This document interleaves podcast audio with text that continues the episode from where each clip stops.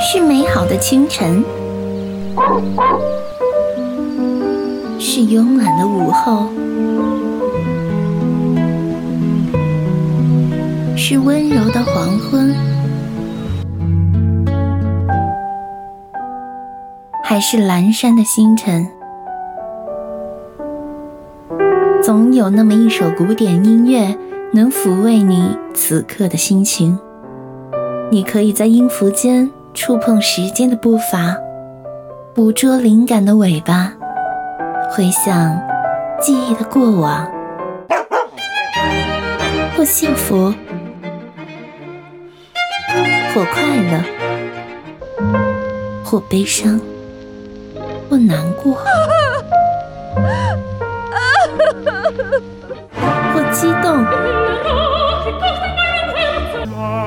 不平静，它都会像宠物一样陪在你身边，然后你的嘴角微微上扬。古典音乐汪，用古典音乐陪你享受每个小情绪。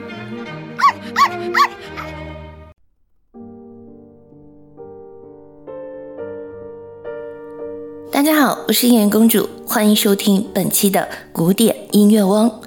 从十一期到十四期呀，这四期的制作呢，是我的一位帅哥好朋友的建议。这位帅哥朋友本身也是小提琴非常厉害的，我希望他下期或者是下期可以做客我的播客，然后和大家一起分享好听的古典音乐。嗯。所以今天我要为大家介绍尼古拉·里姆斯基·科萨科夫创作的交响组曲《斯哈拉查德》Op. 三十五的作品。里姆斯基·克萨科夫，相信大家可能记不住他的名字，但是跟你说他的一个作品，大家就知道了。这首作品在古典音乐汪的第二期，我就有为大家介绍。这个作品的名字叫做《夜风飞舞》。林姆斯基科萨科夫是俄罗斯的作曲家、指挥家，是近代管弦乐法的奠基者。他的作品有，比如说和声学、管弦乐法原理等等重要的音乐著作。那么这首色彩效果灿烂华丽、乐器性能表现精致独到、旋律优美动听的《天方夜谭》组曲作品，正是他在管弦乐法的技巧上充分掌握的成果。他自幼向往海洋生活，十八岁在海军学校毕业，曾做了一次环球的航行哦。所以这首作品可以以他的航海的亲身体会来创作，生动的用音乐去描画出海洋的丰富变化的画图。施哈拉查德 Op. 三十五这首曲子，他创作于一八八八年。这首作品以阿拉伯故事集《一千零一夜》中的女主人是哈拉查德为灵感，由四个与故事情节相关的乐章组成，每个乐章都带有独特的音乐主题和色彩。那这四个乐章呢，分别是《海洋与辛巴德的船》、《卡伦德亲王的故事》、《年轻王子与年轻公主》、《巴格达的庆典》。不过，他在《天方夜谭》组曲总谱前所写的这个解说里面说啊，王妃施哈拉查德为苏丹国王讲述了很多奇事，引用了诗人的诗句，还有歌曲的歌词，一篇童话套着另一篇童话，一则故事套着另一则故事。这样的说明并没有涉及任何情节的发展和故事的内容，所以啊，后来作曲家在这套组曲总谱出版中呢，曾为其中每一首乐曲都写了一个比较明确的小标题，但是再版的时候呢，又删掉了，因为作曲家不想把听众的想象呢纳入他自己的想象的轨道，更详尽、更具体的细节则留给听众自由的去领略。希望听众能发挥想象力，自由想象更丰富的情节内容。事实上啊，作曲家并未有企图去完整的再现故事的情节，仅选取了阿拉伯神话故事一千零一夜中个别互相不相关的片段、画面还有人物作为素材来创作。那今天我们一起来听第一乐章《海洋与辛巴德的船》。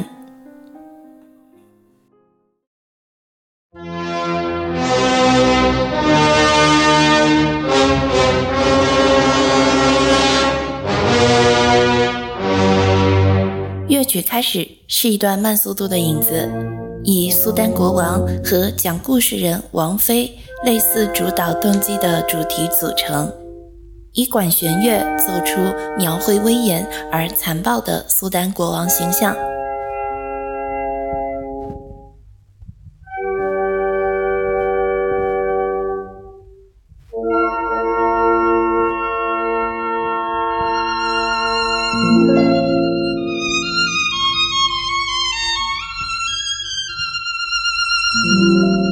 随着影子之后。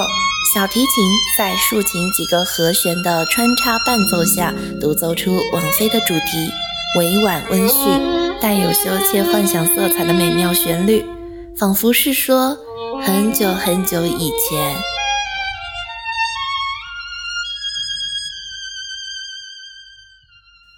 与一般交响诗和组曲不同，这两个主题在整个乐曲中不断变奏和再现。呈现出各种情感和音乐形象，中提琴和大提琴的伴奏音型则描绘了波涛汹涌的海浪。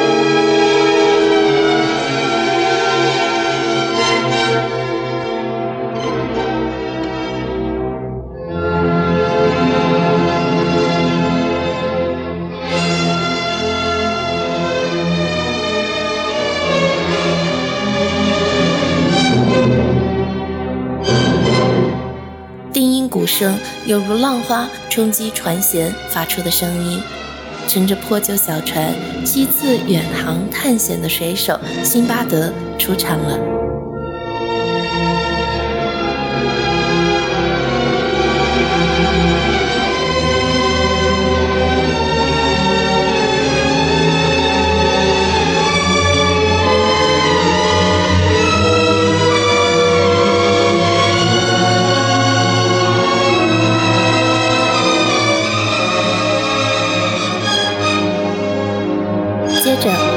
长笛奏出辛巴德的主题，充满温柔。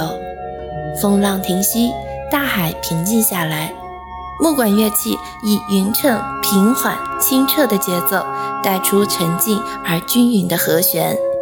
由圆号主奏出梦幻般的旋律，长笛清脆的音调穿插其中，在依然保持不变的波浪形伴奏中，奏出沉思的曲调。如浪花在阳光下闪闪发光，安详的节奏和透明的肢体。辛巴德的船在有如波浪起伏的大提琴音乐烘托下，缓缓向大海驶去。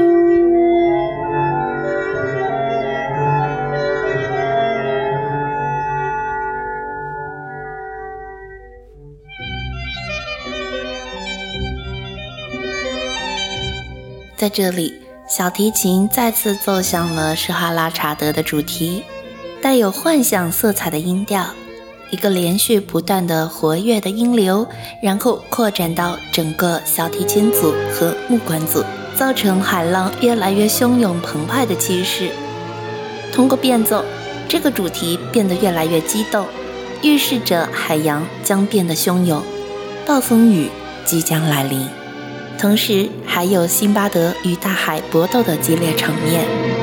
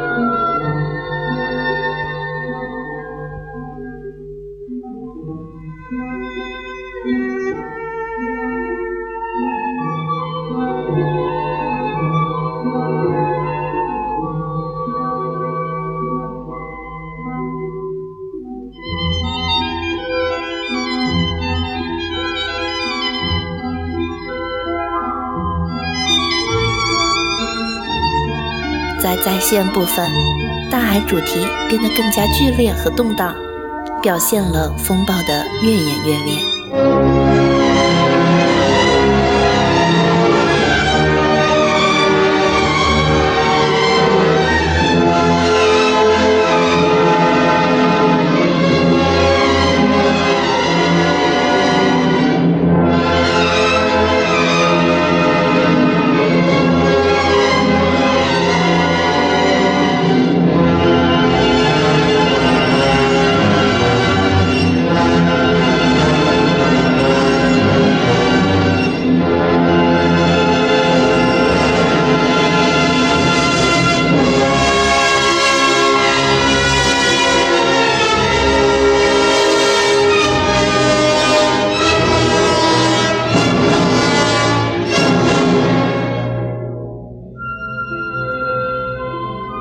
最后，乐曲再次重现了大海主题和辛巴德的主题，但在逐渐平静的气氛中，辛巴德的小船渐渐远去，消失在遥远的海平面上，带着故事的继续冒险前行。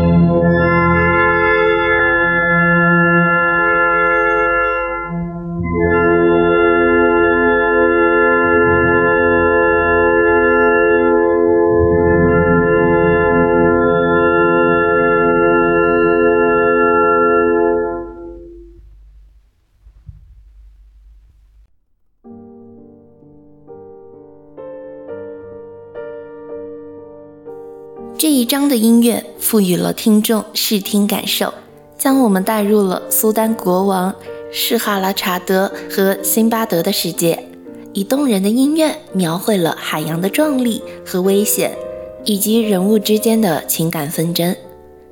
这是一段充满戏剧性和音乐性的旅程。好了，今天的施哈拉查德 OP 三十五作品第一乐章就陪大家听到这里。下期古典音乐王，我们将陪你聆听我们的第二乐章。我们下期节目再见。